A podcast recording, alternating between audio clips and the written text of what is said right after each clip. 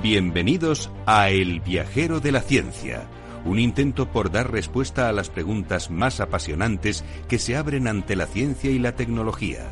Un puente que nos transportará a miles de caminos, a miles de respuestas, pero ante todo a un sinnúmero de preguntas. ¿Te atreves a iniciar con nosotros la búsqueda?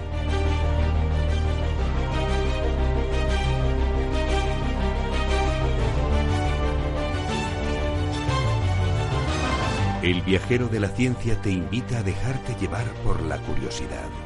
Abre tu mente a la infinidad de posibilidades del conocimiento, los datos, las pruebas, las teorías, la tecnología que cambiará el futuro. Todo cabe en un camino que se abre ante nosotros y nos despierta la necesidad de indagar en nuestro entorno y hasta en el último extremo del universo conocido. El viajero ya está en marcha. El viajero de la ciencia, Carlos Alameda.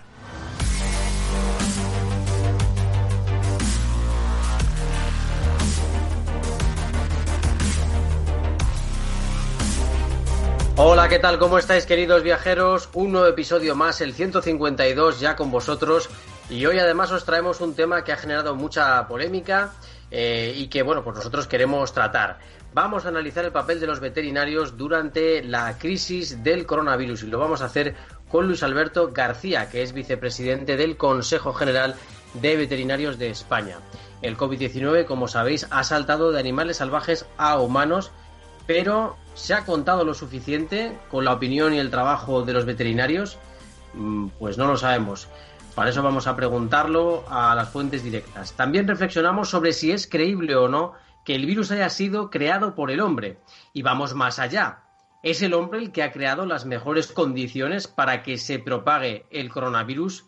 Además hablaremos de nuevos sistemas de detección de la enfermedad. Todo ello, como sabéis, con el equipo más viajero, con Sara Poza, con Ara Rodríguez, con Beatriz Álvarez y Teresa Gundín, que nos han ayudado en la redacción, con Teresa Fernández aquí conmigo en la gestión del proyecto y con Alberto a los mandos del sonido más científico y en la edición y al micrófono vuestro viajero de la ciencia, Carlos Alameda. Teresa, eh, salúdanos. ¿Qué tal? ¿Cómo estáis, viajeros? Pues nada, aquí encantados, que además traemos una entrevista muy interesante que hemos de decir que fue gracias a la conversación que mantuvimos tanto con un amigo como con otro veterinario experto eh, lo que nos ha llevado a tratar este tema de una manera perentoria, porque la verdad es que es muy interesante. Pues vamos a comenzar ya con el repaso a los titulares fundamentales que han ocurrido en ciencia y tecnología durante esta semana. El viajero de la ciencia, Carlos Alameda.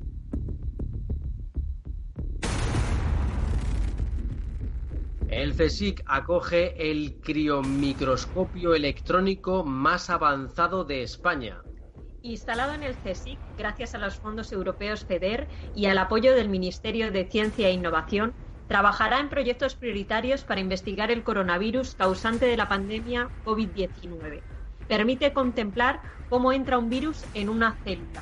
Además, estudiará otros virus, procesos neurodegenerativos como el Alzheimer y potenciales inhibidores del cáncer, entre otros campos. Secar las manos con papel más efectivo que usar el chorro de aire para eliminar el virus. Un estudio realizado por la Universidad de Leeds en Reino Unido muestra que el uso de papel es sustancialmente más efectivo que los secadores de chorro de aire para eliminar microbios cuando las manos, que pueden estar aún contaminadas, se secan. Además, la posibilidad de contaminar una superficie es 10 veces mayor con el secador que con una toalla de papel. Ojo a un estudio que nos avisa de que el coronavirus afecta mucho más a los niños de lo que se creía. Un nuevo estudio, un nuevo estudio perdón, publicado en Journal of Public Health Management and Practice afirma que el número de niños infectados por el coronavirus es mucho mayor de lo que reflejan las actuales estadísticas sobre la enfermedad. Por cada niño que recibe cuidados intensivos a causa de COVID-19 existen ocultos otros 2.381 infectados. Desechos de plásticos de cables para mejorar los compuestos de yeso en los edificios.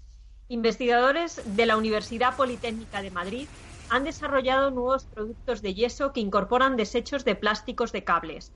Además de contribuir a la economía circular con la reutilización de estos residuos, las propiedades de estos compuestos mejoran la situación de los edificios frente a la acción externa del agua. Y descubren que la ruta cerebral del lenguaje existe por lo menos desde hace 20 millones de años. Un equipo internacional de investigadores acaba de descubrir que los orígenes evolutivos del lenguaje se remontan como mínimo a hace 20 millones de años, mucho más atrás en el tiempo de lo que se pensaba hasta ahora. Los investigadores comparan el descubrimiento con el hallazgo de un valioso fósil de una especie de Proteínas de escorpión para tratar la artritis. Científicos del Centro de Investigación de Washington en Estados Unidos han identificado una, mm, una mini proteína en el veneno del escorpión que se activa rápidamente en el cartílago de la articulación, lo que podría algún día ayudar a combatir esa desventaja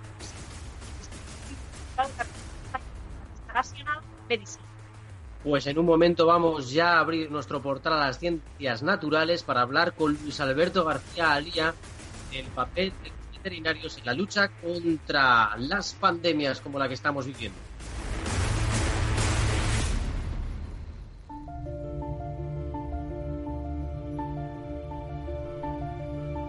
Nuestro viajero de la ciencia se adentra en el portal de las ciencias naturales, en los avances que nos ayudan a comprender mejor la vida en la Tierra y cómo conservarla. El planeta azul nos espera.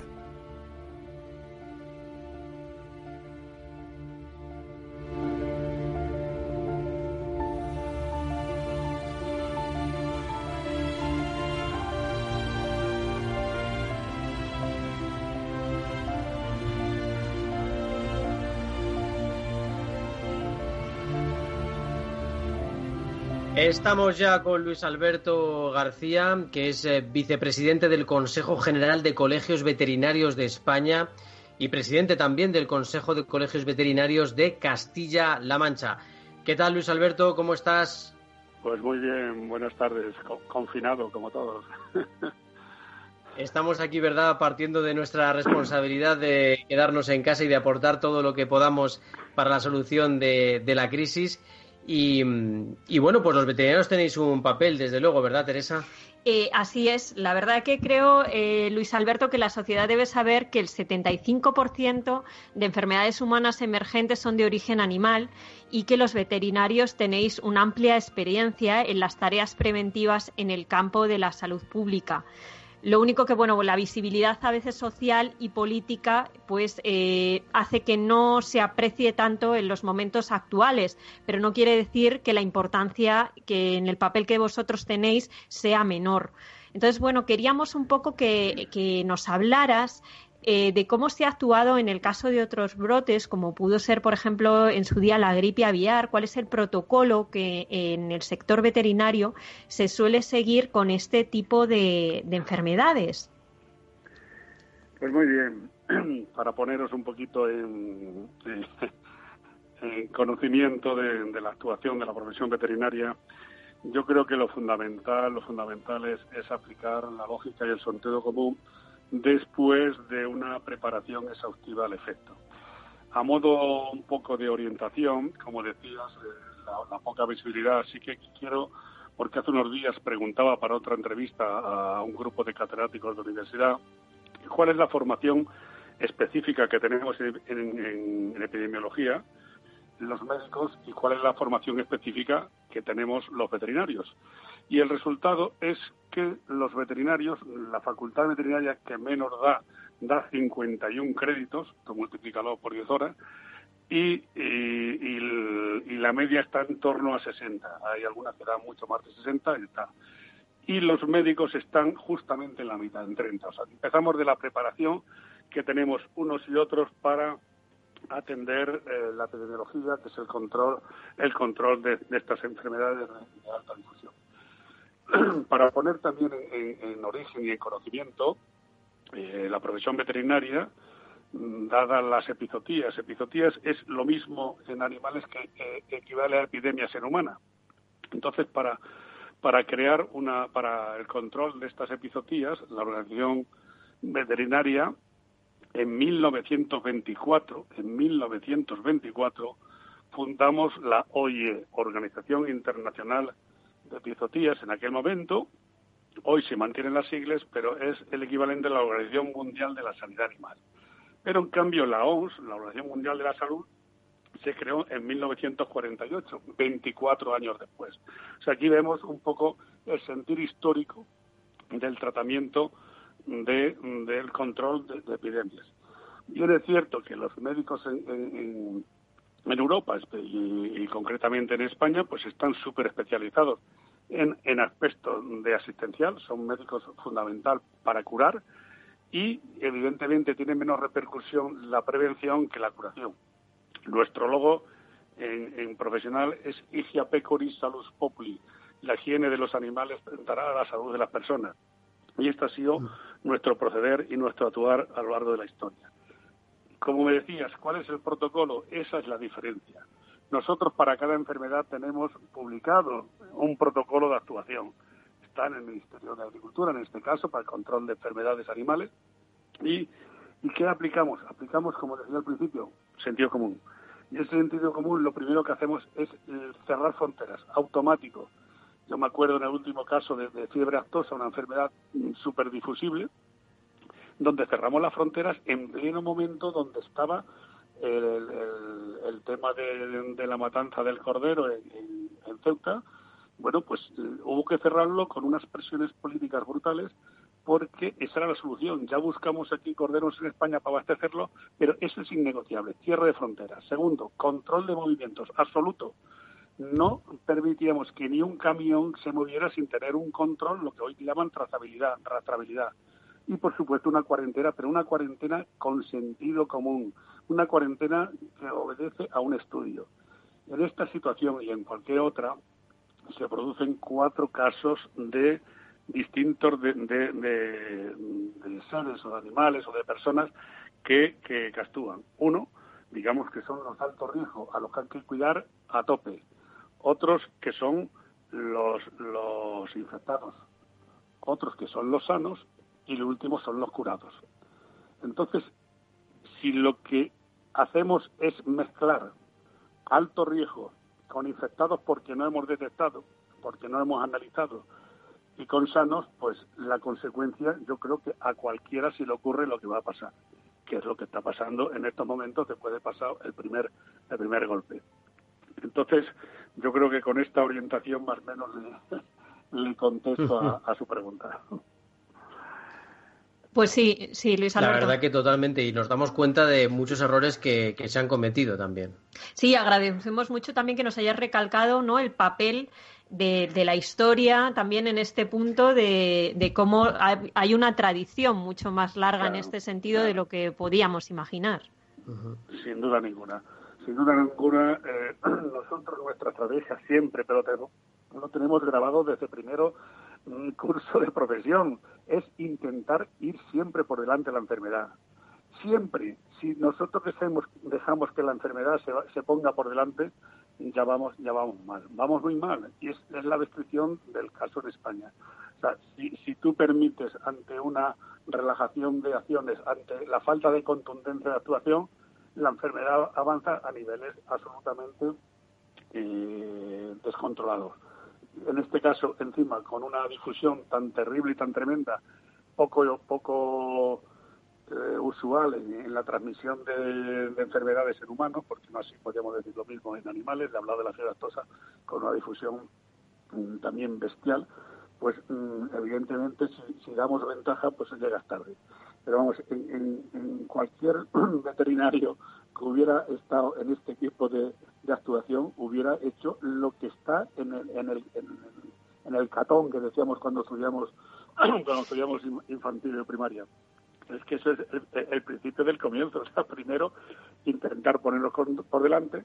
Segundo, intentar cerrar eh, entradas de, posibles mm, olas de, enfermedad. Tercero, evitar, evitar y controlar todos los movimientos. Y, por supuesto, diagnóstico. Pero diagnósticos a punta pala. Si no tenemos un diagnóstico, ¿cómo vamos a hacer un pronóstico de lo que va a pasar y, y, y consecuentemente, el tratamiento? Y en el diagnóstico, y aquí me quiero explicar un poco más, no solamente son los tres rápidos, eso es una parte, los tres rápidos, están los PCRs, están los análisis de anticuerpos, no solamente los anticuerpos que se están diciendo exclusivamente, parece solamente que solamente hay dos, el, IgG y el IgM, no, también está el IgA, que es absolutamente determinante.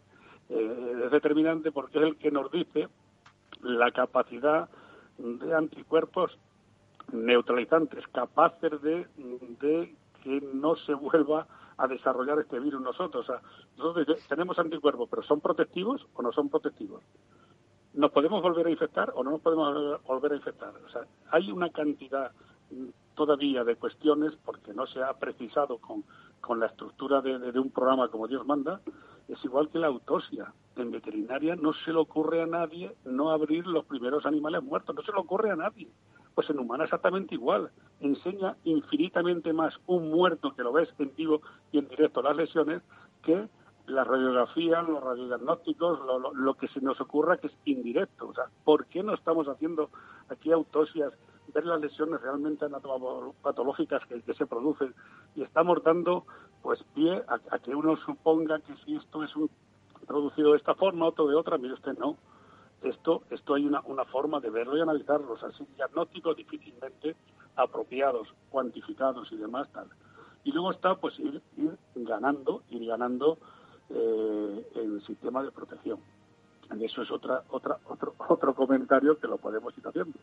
Pero sin lugar a dudas, si, si nosotros empezamos haciendo mal mezclando lo que no debemos mezclar, no inmovilizando lo que debemos movilizar, y, y, y, no diagnosticando lo que debemos diagnosticar, el resultado va a ser largo, tedioso y, que, vamos a contar que todo el mundo no sepa. Pues la verdad es que, por ejemplo, eh, nos preguntan algunos eh, oyentes un tema curioso porque dicen, eh, ¿podría decirnos cómo se está tan seguro de que los animales no transmiten el virus si es un virus nuevo? Imagino que lo dice Silvia por el tema que a veces nos hemos preguntado aquí en el viajero de la ciencia, de bueno pues los perros, los gatos, eh, los tenemos en casa, los sacamos a pasear, etcétera. Eh, pues la verdad que podría ser una pregunta interesante. Vamos a ver, el, la evidencia científica, como sabes, eh, evidencia es la comprobación reiterada y, y en condiciones diversas de que ese hecho se reproduce.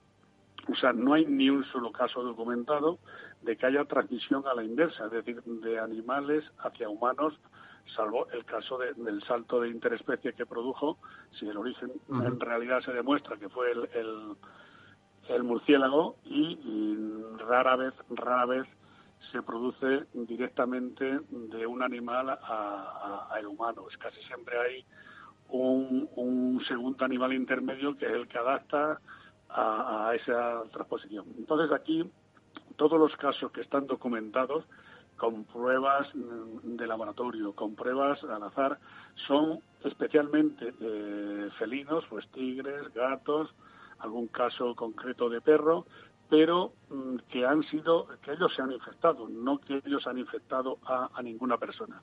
Esto es, lo, es la evidencia científica que tenemos hoy. Si mañana o dentro de un mes o dentro de un año hay que cambiar porque la evidencia es así, pues lo haremos con total y absolutamente transparencia porque no hay peor cosa que mandar un mensaje equívoco o, desinformado. Hoy por hoy no hay ninguna eh, documentación científica de que una mascota transmita a su dueño esta historia. Otra cosa es que si la sacamos a pasear a un sitio infectado, y se contamina sus patas, sus morros, su historia, y no tenemos el detalle de cuando vuelve a casa, pues pasarle el pañito con un desinfectante, evidentemente te puede ser, ser portador, como lo podemos traer nosotros en nuestros zapatos, y hablando de zapatos y de patas de animales. Otra cosa, que en el 100% de las explotaciones intensivas de, de veterinaria se, existen los pediluvios. Está claro que las enfermedades mayoritariamente entran nosotros los animales decimos a cuatro patas, en este caso sería dos patas, o sea, me estoy asombrando como ahora parece ser que han descubierto en algunos, en algunos hospitales, no en todos, que hay que poner un pediluvio de desinfección de, de, calzado, hombre, por supuesto, y distinguir y separar claramente zona sucia de zona limpia, por supuesto, pero es que estas cosas te quedas casi ruborizado de que sea como un, descubrimiento, pues algo que llevamos practicando decenas y decenas de años, pero en fin, es, es lo que tenemos. La verdad que sí que es una pena, Luis Alberto. También sabemos que, bueno que hay en países donde la contribución de los veterinarios está siendo fundamental en la lucha contra el COVID. No sé si nos puedes hablar de alguno de estos casos. Hombre, evidentemente el caso más, más importante es el caso de, Alemania. En Alemania, nuestro nuestro doctor Simón es un veterinario, es un veterinario perfectamente cualificado es el responsable del Instituto mm, Robert Koch de, enfermedades infecciosas y ha aplicado por muchos de estos criterios que van en nuestro ADN y el resultado es el que es. O sea, no, no hay que agarrar nada más que las cifras y ver cuál, cómo, ha evolucionado Alemania cómo está evolucionando España. Igualmente tenemos otra veterinaria de gran caché y gran prestigio, es una compañera de Rotterdam que está asesorando directamente a la Comisión Europea no hace tanto tiempo. Y luego el otro caso, donde, bueno, este sí que es un crash, es el responsable en la isla Feroes, donde no hay ni un solo caso, por, por, este, esta, esta cosa, ya digo, que llevamos los veterinarios se encuentra de controlar, impedir entradas, separar, aislar, no mezclar susceptibles con, con, infectados, etcétera, etcétera. Y, y, estos son casos reales y ahí están. Eh, pero vamos, se trata eh, yo creo que de, aplicar lo, lo, que dije al principio, sentido común y por supuesto estar entender cómo se mueven cómo se mueven las epidemias, cómo, cómo, cómo hay que abordarlas, porque yo entiendo y lo, repito otra vez, tenemos un, un, equipo de médicos maravilloso, excelente, pero en España está basado fundamentalmente en la atención hospitalaria, en el tema asistencial, y se ha descuidado muy mucho lo que es la prevención. La prevención y ahora cuando acabe esto, pues tendremos que eh, poner a cada uno en su sitio y está bien y es más eh, fácil y es más notorio pues el que cura una enfermedad que el que la previene, no pasa nada. Nosotros no hemos hecho la carrera para ser notorios y anunciarnos, no. hemos hecho una carrera pues para ayudar en nuestras áreas de conocimiento en proteger la salud de las personas. A nuestro nuestro cartel como, como sanitario, como cualquier otro sanitario, es proteger la salud de la persona. Bien por acciones preventivas, como somos nosotros los veterinarios, pues, con la higiene de los alimentos, con el control de, enfermedades que se transmiten en la zoonosis, de animales a personas, y bien con el control de medicamentos para no llevar humanos, o sea, con todas esas acciones preventivas, que está claro que no son, eh, no, no somos chicos de novela, pero somos chicos que actuamos seriamente concienciadamente y en aspectos concretos estamos mejor preparados que otros profesionales sanitarios sin ninguna duda, sin ninguna duda. Sí, la verdad es que es una pena que en el caso de España eh, no se haya contado eh, con vosotros dentro del comité científico. Eh, sabemos que el colectivo está muy indignado y, bueno, hay mucha gente que nos pregunta cuál ha sido el motivo ¿no? por el que no se haya contado con los veterinarios. no sé si nos puedes pues arrojar algo de luz a este respecto. Bueno, evidentemente esto es una decisión que, tomó, que tomó el gobierno de la nación. Él escogió a su equipo que consideró más, más, adecuado. Eh,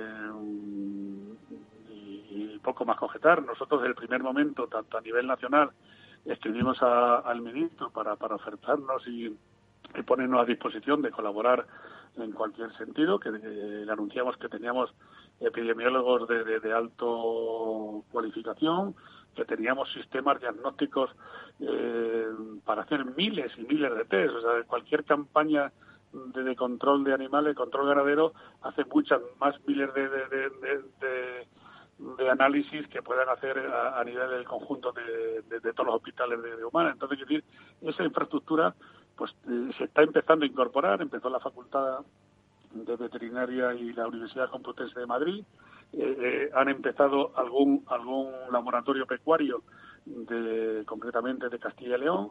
Yo en el primer momento me puse a disposición del consejero de, Sanidad de, Castilla-La Mancha y empezamos pues aportando todo lo que nos nos pedían y sin lugar a dudas eh, pues empezamos aportando mm, todos los EPIs que teníamos nosotros, dotamos de, de respiradores, de ventiladores, de aparatos de rayos, de, de, de, diagnósticos, de nuestras batas, de nuestros guantes, de, nuestras mascarillas, etcétera, etcétera. Pero encantado de hacerlo. O sea, no es de los que queremos salir, que hemos dado, hemos dado. No, no, lo dimos porque creíamos que había que darlo y ahí estamos y nuestros respiradores pues están funcionando no solamente en Castilla-La Mancha, sino también en Madrid, donde nos lo pidieron un día antes y algunos ya habían salido cuando lo pidieron en Castilla-La Mancha. Entonces, es evidente que nosotros colaborar siempre y dispuestos siempre. Yo la semana pasada, cuando el primer laboratorio pecuario que se incorporó a hacer um, diagnósticos, pues le puse un mensaje al consejero de Sanidad y a la Agricultura, oye, aquí tenemos una infraestructura de laboratorios, eh, pues el pecuario de Talavera de la Reina, donde yo vivo, que hace eh, un robot con cantidad, y digo, por favor, considerarlo porque ahí están y dice, oye, pues muchas gracias, lo consideraremos, pero no tengo más noticias. No quiero decir que, no lo estén considerando, pero decir que no queremos ser agentes pasivos e impasibles, sino queremos ser colaboradores en la medida que seamos eh, capaces de, aportar una, una parte de la solución a este, este problema. Y además que, sí, que es eh, importantísimo la aportación de toda la sociedad y, más de vosotros, ¿no? Que lo habéis hecho, eh, yo creo que muy bien, que os habéis eh, por lo menos, bueno, pues dado a, conocer, intentado que os tuvieran en cuenta, que es lo importante, y puesto a disposición del gobierno los materiales con los que vosotros también trabajáis. Y la verdad es que vuestra experiencia en el control, en la erradicación de enfermedades es, es muy amplia y mm, hay una cuestión que, vamos a tocar ahora en un momentito también en el programa y que queríamos trasladarte, porque, mm, bueno, no, sé, no sabemos si la sociedad está eh, suficientemente concienciada con que la biodiversidad, es decir, que haya muchas especies de animales diferentes y que dentro de una especie también haya muchas diferentes variedades, nos ayuda mucho a tener un muro natural, un control natural de las enfermedades. Y bueno, quizá los veterinarios también esto tenéis un, eh, una labor importante como defensores de todos los seres vivos, ¿no? Sin lugar a dudas, radicalmente sí y por supuesto. Y me das pie para contarte algo que seguro que te va a gustar. Vamos a ver. Eh, no existe no existe enfermedad de los animales, enfermedad de las personas, eh, enfermedad del medio ambiente. Solamente hay una hay, hay una salud. Una salud cuando se altera uno de los tres medios se resienten los otros si hay mucha sequía, si hay mucha mortalidad de animales cinegéticos, pues porque no tienen los recursos adecuados. Eso, pues evidentemente, complica, contamina, pasa cualquier índice de eso de menos defensa. Pues si hay menos defensa, pues puede haber más tuberculosis, puede haber más triquinosis. Hablo de casos concretos de Castilla-La Mancha, ante, ante, ante circunstancias que, que, que si no cuidamos, eh, la salud ambiental, si no lo, lo, atendemos, pasa. Si no tenemos la biodiversidad que naturalmente se ha generado, evidentemente que estamos eh, trabajando en favor de unos en contra de otros, pero aquí en la cadena cada uno tiene su papel y su importancia. Y no es menos importante una abeja que un elefante, no lo es y que a nadie se le ocurra eh, determinar tal. Hay animales que por selección y por aplicación a, las necesidades humanas, pues se han ido eh, seleccionando y destinando a, aspectos por, su productividad de, necesidades más primarias. Pero nadie, nadie en la cadena sobra, nadie. Y desconocemos mucho, mucho de lo que aporta cada uno. O sea, biodiversidad, sí, mucha, cuanto más mejor, es síntoma de salud, es síntoma de que esto está equilibrado y es lo que hace falta, yo creo, en este, en este, en este mundo, equilibrar un poco las balanzas, equilibrar un poco las balanzas, entender que esto es un conjunto, que solamente hay una salud y que cuando una de las partes se resiente la otra, como decía el, el dicho, cuando las barbas de tu vecino vean pelar por las tuyas a remojar, o sea que no no observemos como espectadores impasibles cuando eh, se, se, altera o se alterna el orden lógico en la biodiversidad. Algo seguro nos va a llevar, no sabemos cuándo, pero que nos llegará a ser así. Pues Luis Alberto, muchísimas gracias por habernos dado esta visión desde el mundo veterinario que creemos que puede aportar mucho a la situación actual. Y bueno, pues te emplazamos a otro programa para mm, analizar cómo ha ido la situación y para seguir actualizando un poco y digamos que también para que la gente nos tenga en mente o tenga en mente a los veterinarios como una, una parte importante de toda esta cadena. Pues encantado de habernos atendido y totalmente a, vuestra disposición. Pues muchísimas, gracias. Vale, igualmente.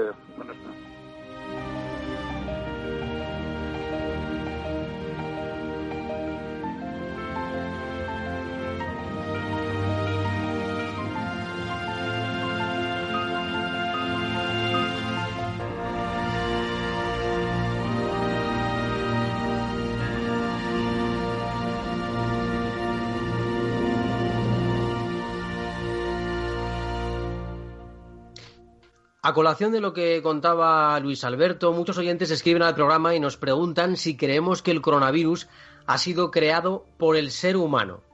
La verdad es que a día de hoy no tenemos pruebas de que haya sido así. Os vamos a acercar la opinión del doctor en bioquímica y divulgador científico José Antonio Garrido, que en un vídeo en un paseo por con Darwin, eh, perdonad, afirmaba que si el coronavirus el COP-19 hubiera sido creado o diseñado por el ser humano, sería una auténtica chapuza. Lo curioso es que el análisis, los análisis computacionales que se han llevado a cabo no han permitido ver que la unión entre la proteína del virus y la proteína de la célula humana no, sé si hemos podido tener ese sonido que podríamos decir de baja afinidad. Y este es uno de los hechos que hacen que la comunidad científica internacional se decante por el hecho de que el virus no es de creación humana. Si lo fuera, si el virus se hubiera creado en un laboratorio, podríamos decir que ha sido una auténtica chapuza. No tendría sentido, no tiene sentido fabricar un virus que entrara en la célula diana de una manera tan poco eficiente como lo hace este coronavirus. Además, si se creara un virus en Partiendo de que no hayamos creado el virus, no se... cabe otra pregunta. ¿Hemos creado las condiciones perfectas para su propagación? En eso tenemos la respuesta clara. La respuesta es sí. El ser humano ha reducido la biodiversidad y ha contaminado el planeta. De esta forma hemos creado las condiciones idóneas para que el virus campe a sus anchas. El declive de las especies salvajes desprotege a los seres humanos, ya que nos quedamos con los mamíferos que están adaptados a los entornos urbanos y son, curiosamente, los más peligrosos.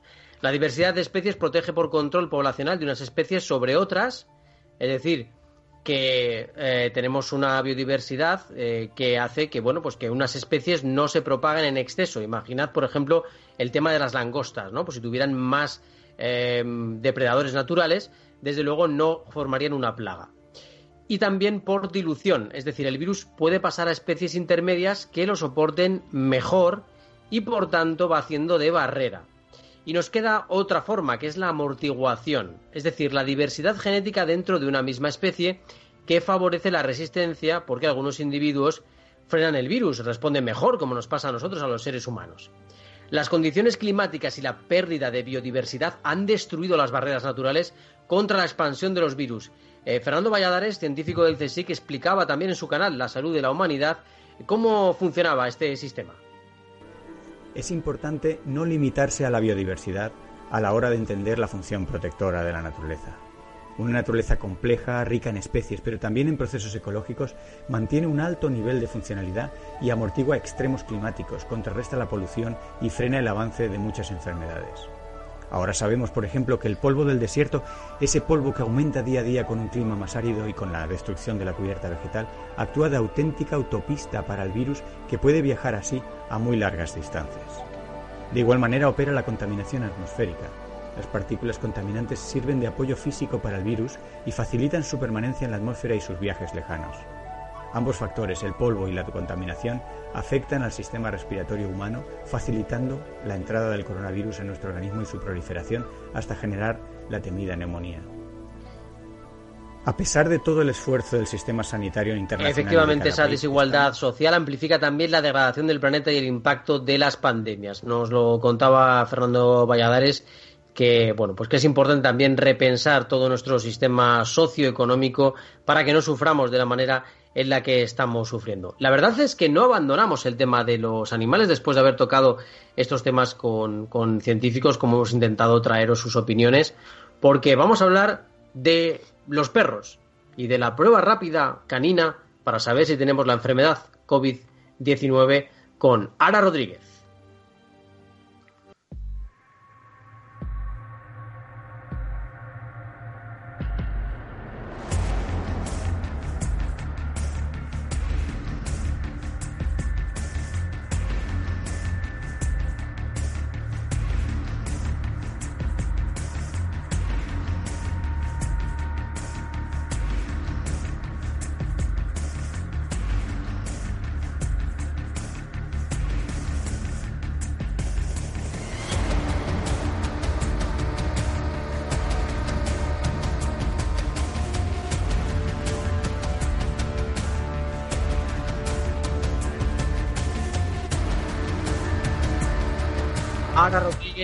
Tal? ¿Cómo estás?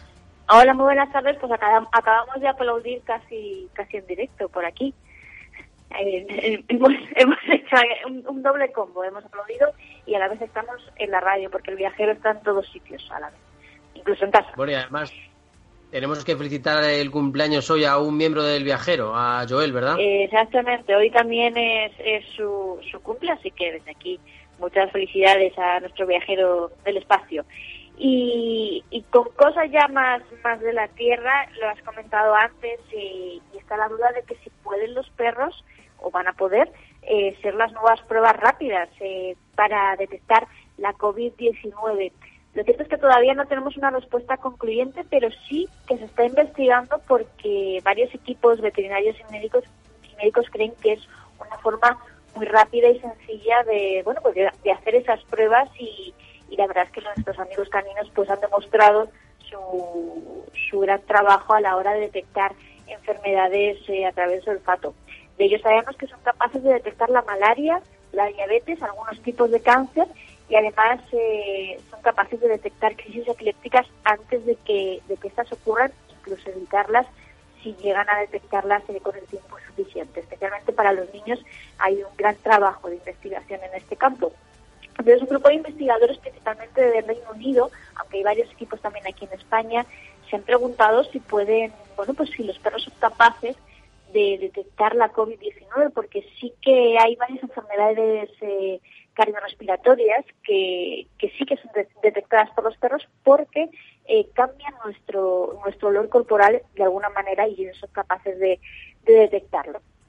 Eh, así que, bueno, varias escuelas, como he dicho, están investigando si es posible y si fuese posible van a empezar a entrenar al menos a seis perros eh, para ver si estos son capaces de en un corto espacio de tiempo, eh, bueno, pues eh, poder detectar el mayor número de casos posibles. ¿Cómo les están entrenando? Pues se están recogiendo mascarillas usadas de, pacientes contagiados y no contagiados y se están dando a volver a los perros.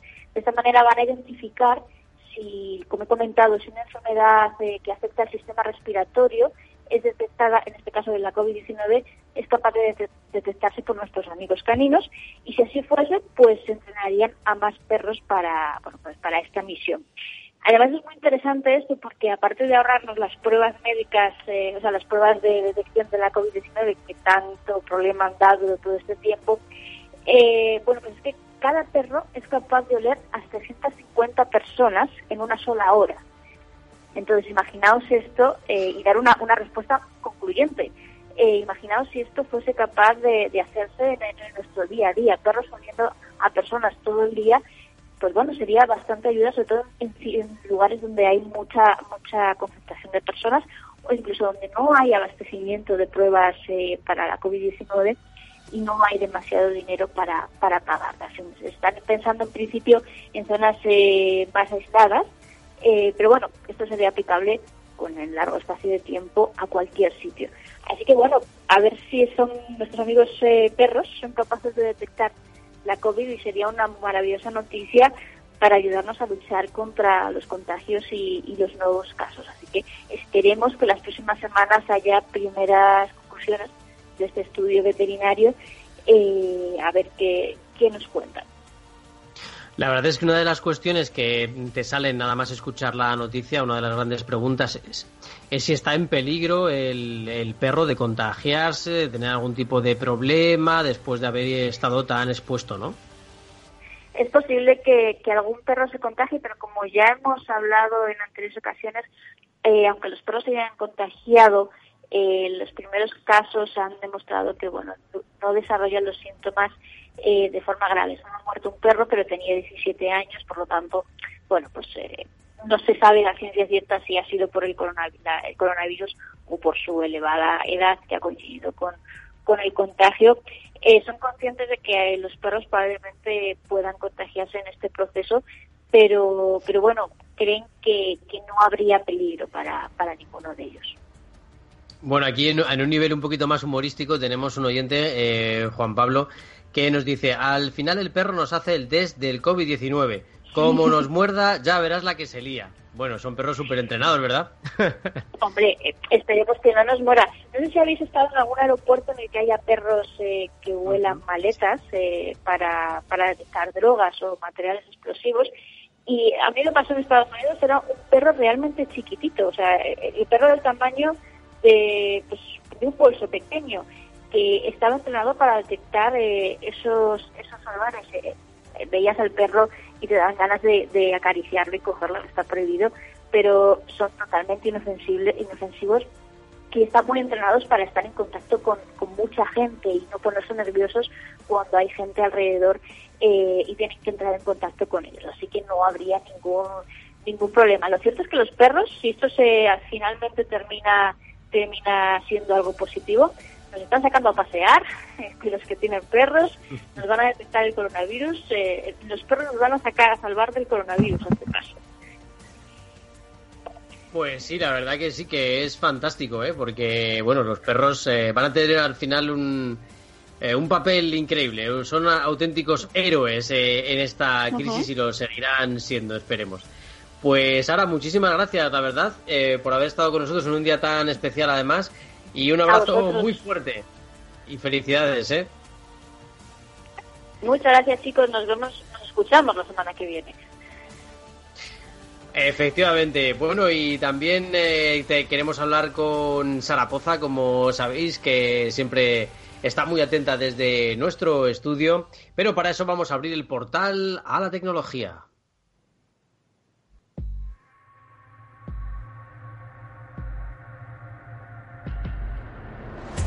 Entramos en el portal a la tecnología, un mundo de bits, datos, cables, antenas, biónica, inteligencia artificial y realidad virtual. Un mundo dominado por impulsos electrónicos creados por el ser humano para mejorar la vida en el planeta.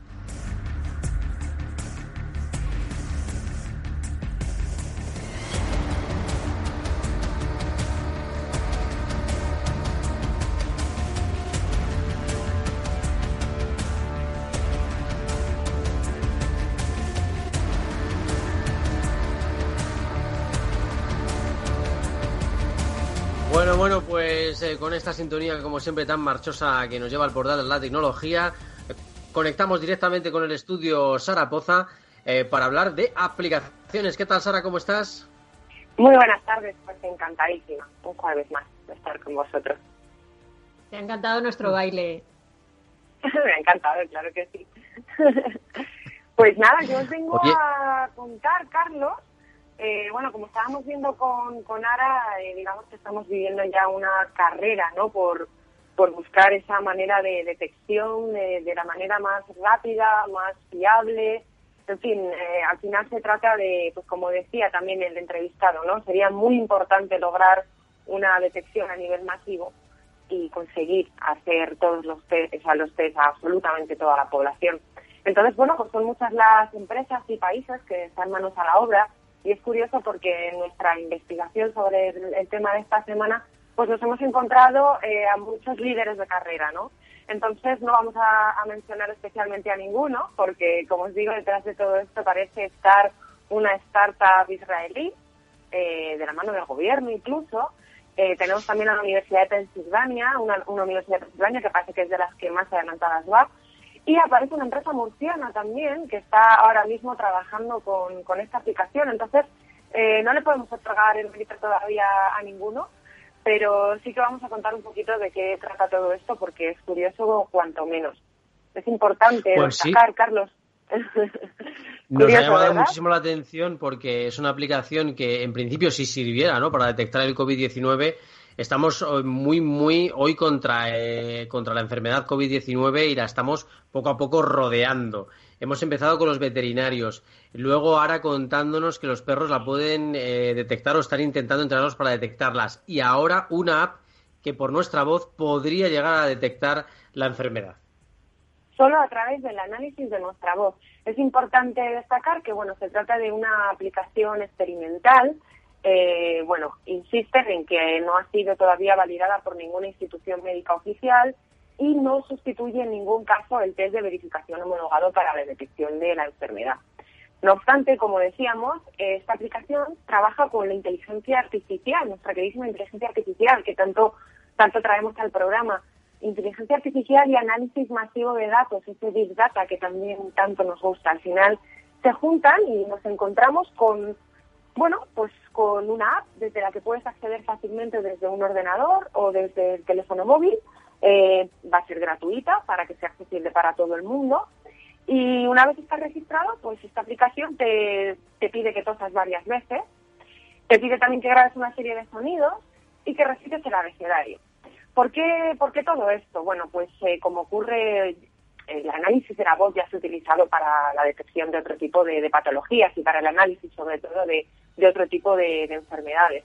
Pero bueno, eh, ciertamente a través del análisis de, nuestra voz, esta aplicación en concreto, con unos logaritmos, es capaz de analizar matices y variaciones que ocurren en nuestra fonación es si nos encontramos bajo esta enfermedad. Como sabréis, es una enfermedad que afecta mayoritariamente al sistema respiratorio y eh, de forma evidente ello pues repercute pues, en, en, la salida de aire y esto se puede manifestar pues a la hora de, hablar. Entonces, de esta manera, de este análisis tan, tan, tan fino, podrían determinar si existe algún tipo de infección en, la voz de, esa persona. Fíjate qué cosa más eh, curiosa y más interesante, ¿eh? simplemente con esos eh, análisis, con esas vibraciones de nuestra voz. Imagino que también con esa ayuda siempre fantástica del Big Data que analizaría en cientos, miles de muestras de, de nuestra voz, porque es tan sencillo como abrir nuestro teléfono y, y, bueno, pues eh, decir algo eh, a la aplicación, ¿no? Estoy aquí, me duele un poco la garganta. Pues bueno, ahí ya saben que algo te pasa. Pero sí. simplemente con tu voz natural y con las que han ido detectando, que son de tipos de ondas parecidas entre pacientes del COVID, de la COVID-19, pues eh, tendríamos una muestra realmente impresionante. Así es, Carlos. Bueno, es cierto que, como os decía, eh, hace, hace mucho hincapié en que todo esto sería un diagnóstico orientativo. O sea, al final uh -huh. la idea es conseguir ayudar a ese sistema sanitario saturado, eh, poder ofrecer una orientación, es decir, aunque el test que se hiciera a través de la aplicación diera positivo, esto no tendría por qué ser determinante, pero sí podría ayudar ante la sospecha, pues a guardar a esa persona pues el tipo de, precauciones necesarias como estamos haciendo ahora mismo para evitar un contagio. Entonces, bueno, como veis, es, es, muy interesante porque parece que verdaderamente se está estableciendo una, un trabajo conjunto para, de todas las maneras posibles, eh, detectar esta enfermedad. Y también, Sara, nos pregunta eh, Cipriano aquí en, nuestro, en nuestra página de Facebook, nos dice, mmm, llega lo bueno, llega la tecnología, pero nos pregunta también sobre las vulnerabilidades. Es decir, quizá también tengamos que pensar o plantear el tema de eh, ¿son vulnerables estas aplicaciones nuevas? Cuando se crean, la gente que las crea está pensando también en la seguridad del usuario que las va a utilizar. Claro, efectivamente. O sea, si, bueno, si hacemos referencia un poco a los, la gestión de, de nuestros datos y demás, o sea, yo hoy un poco, eh, bueno, pues para poder llevar a cabo de una forma profunda, como decimos siempre, nuestro trabajo, he, ahondado un poquillo en esta aplicación, me he registrado, eh, y bueno, como ahora mismo está en fase experimental, te ofrece, eh, bueno, pues dejar tu voz, porque al final lo que necesitan es, es un registro, como decías Carlos, de de todo tipo de, voces que hayan pasado el virus, que no, que no lo hayan pasado, que están ahora mismo contagiados. Entonces, eh, la página te asegura en todo momento que tus datos, una vez tú quieras eliminar tu cuenta, tus datos no van a ser pedidos ni van a permanecer en ningún lugar. Pero ya sabemos la letra pequeña que hay detrás de todo esto. Y bueno, ya sabemos que al final todo lugar en el que ponemos nuestros datos, raro es que no quede un pequeño rastro. Ante eso, para que no surja una psicosis o una paranoia excesiva, eh, es un rollo los cines al final, o sea, ¿para qué quieren estos datos? Más allá del control y todas esas cosas a las que muchas veces hacemos, referencia, al final es un fin siempre comercial, publicitario. O sea, al final buscan eh, un canal publicitario que somos nosotros. Entonces, bueno, tampoco nos alarmemos. No, este tipo de aplicaciones, este tipo de, de sesión de datos no supone que vayan a entrar a espiar nuestras vidas. ¿De acuerdo? Oye, Sara, pues nada, muchísimas gracias. No sé si te queda alguna cosita por apuntar. Nada, simplemente, no, simplemente eso, eh, dejar claro que se trata siempre, hay que ser cautos con esto, se trata de una aplicación experimental y todavía no podemos contar con ella de forma oficial. Pues nada, muchísimas gracias Sara por tu abordación como siempre aquí al viajero de la ciencia. Nosotros encantados de que estés con nosotros y que nos hayas traído como siempre una noticia fantástica de tecnología. Y, bueno, pues eh, como otras muchas veces también que nos hablas de los animales, de la biodiversidad, hoy te ha tocado lidiar con la tecnología y con la inteligencia artificial. Y tan encantada. Pues ahí tenemos a Sara. Nosotros nos vamos a tener que ir despidiendo ya prácticamente.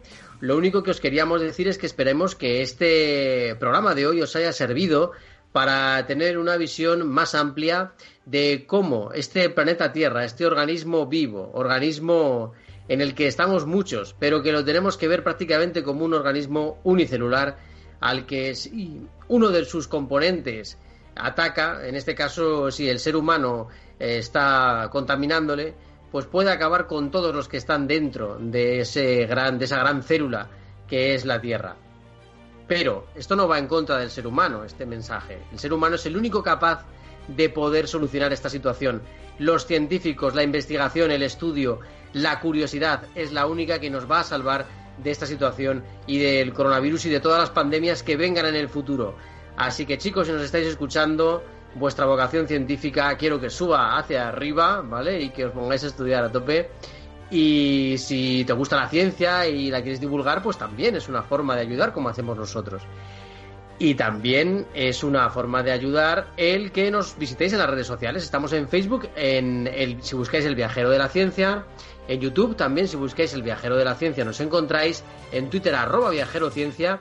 Y en capitalradio.es, la página de referencia para seguirnos, porque ahí tenéis los podcasts, tenéis contenidos, tenéis artículos, tenéis de todo para poder estar siempre al día de lo que de lo que estamos contando. Y además es el lugar en el que nos vais a encontrar antes que en ningún otro sitio en capitalradio.es también os podéis dejar algún mensajito de voz si queréis al teléfono 687 050600 diciendo que es para el viajero de la ciencia. Y entonces pues os lo agradeceremos muchísimo muchísimo muchísimo muchísimo.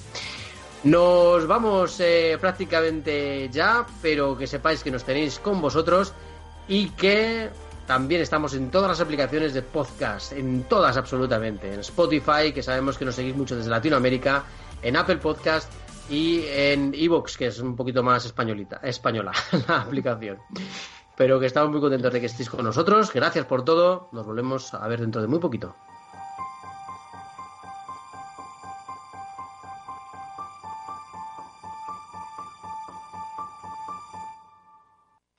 Tras haber contado desde dentro el alma de esta crisis sanitaria, ahora Fernando Balmaseda vuelve a sorprender a todos los oyentes de Miradas Viajeras entrevistando al alcalde de Madrid.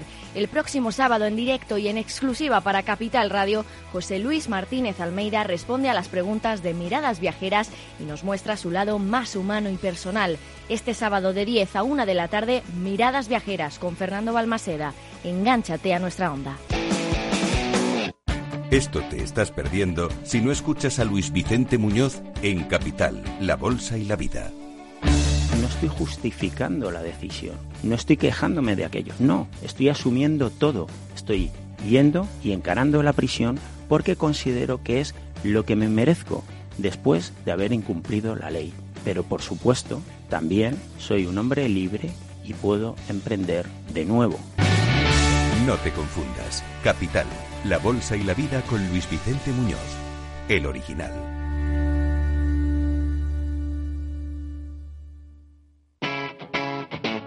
Capital Radio.